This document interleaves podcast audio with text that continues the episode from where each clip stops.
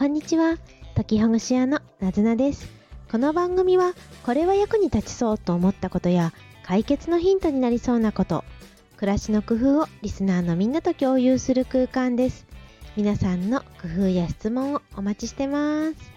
はい。今日は2023年9月25日月曜日ですね。あと1週間ほどで9月も終わりとなり10月に入ってきます。もう第4コーナーですね。ね。え随分涼しくなってきてこれから1ヶ月2ヶ月が過ごしやすい秋の時期ではないかなというふうに思います。先日お彼岸ということもありましてお花を持ってお墓参りに行ってきました。その時はちょうどね土砂降りだったのですけれどの土砂降りの後から随分涼しくなりましたね。なのでね本当にいろんなこと今まで暑くてできなかったことがさあやろう。やる気になってきたぞっていうそんな季節なような気がしています。私自身もちょっとした時間で片付けが進んだりとか掃除ができるようになったりちょっとしたこと今までああもういいかなって思ってたことが着手できるようになってきたのでああ秋の力って素晴らしいなというふうに思ってます。はい。今日なんですけれど本題としましては前回前々回に続きまして病院に行く時の患者としてスムーズにできるようなことっていうようなことをお話ししてます。前々回2回前はですね救急車を呼ぶかどうか迷った時にどういうふうなサービスが受けられるか相談できるかっていう電話相談サービスについてお話ししました。前回87回では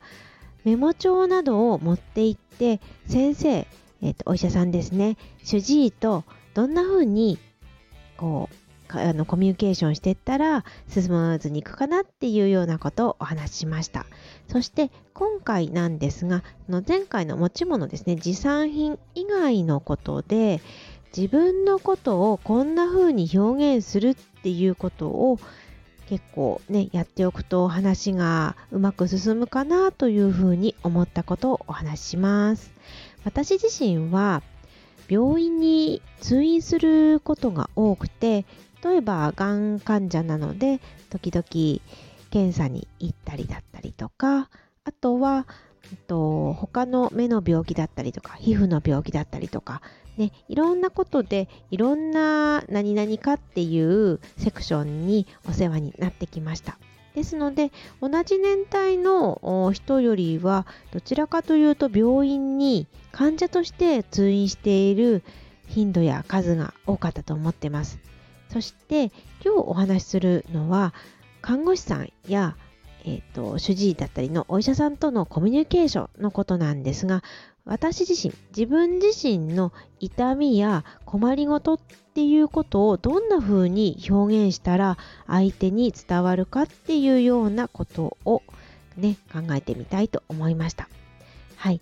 でこれも、ま今コミュニケーション取ろうとしてるのは医者であったり看護師であったりはたまた薬剤師さんかもしれませんし理学療法士さんかもしれないんですが人とのコミュニケーションにあたって自分がどんな状況なのかっていうことをまとめておく報告するっていうことになります。ですのでこれは会社での同僚や上司への報告であったり顧客への報告であったり家族への報告であったりというように報告っていう意味では似ているのかなと思います。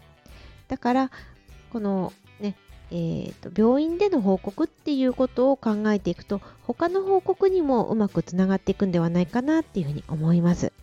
はい。で、えー、実際にどんなことを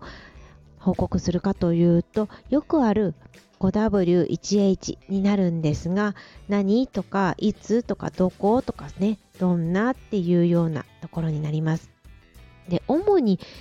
患者としてね私自身のもしくは皆さん自身の痛みとかかゆみとか辛さっていうのは大体4つの項目で分けられるのかなというふうに思います。まず、まあ、誰がっていうのは大体ね 分かりますよね。私がとかうちの子がとかいうふうになると思うんで。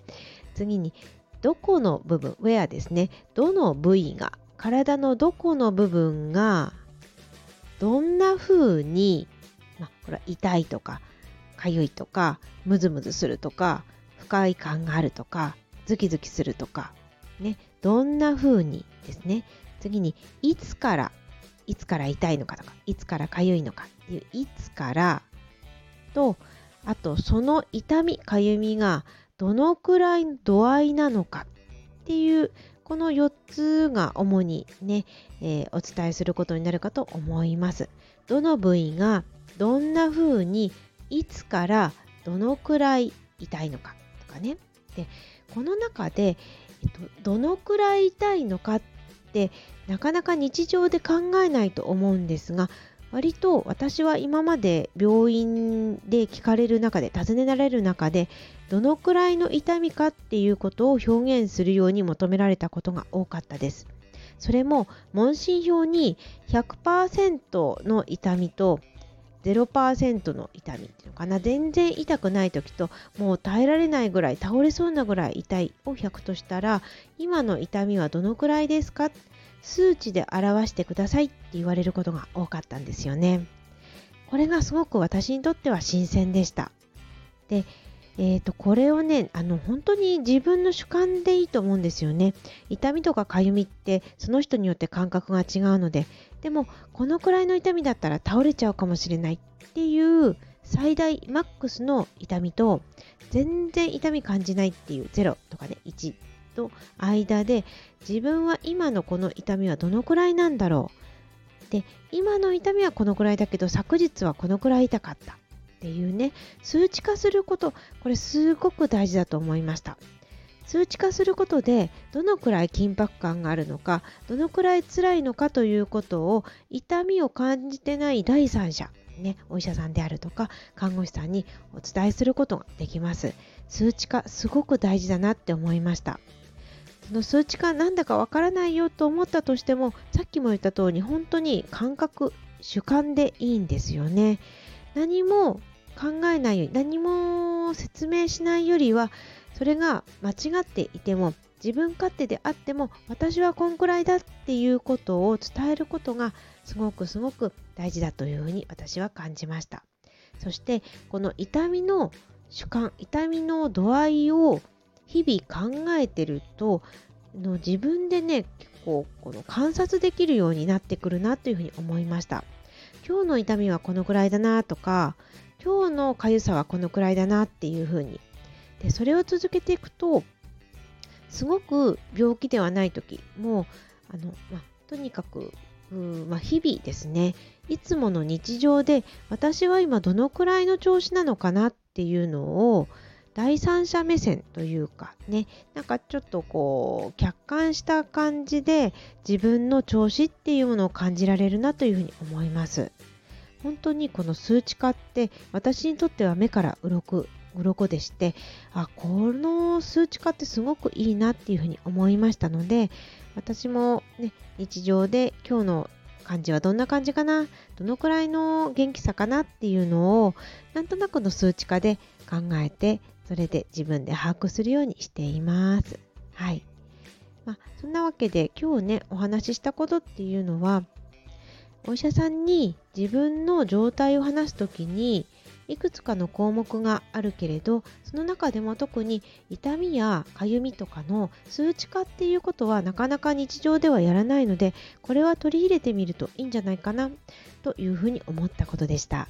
そしてお医者さんに聞かれてなくても今の痛みはこのくらいですとこのくらい我慢できる感じですっていうふうに自分から患者から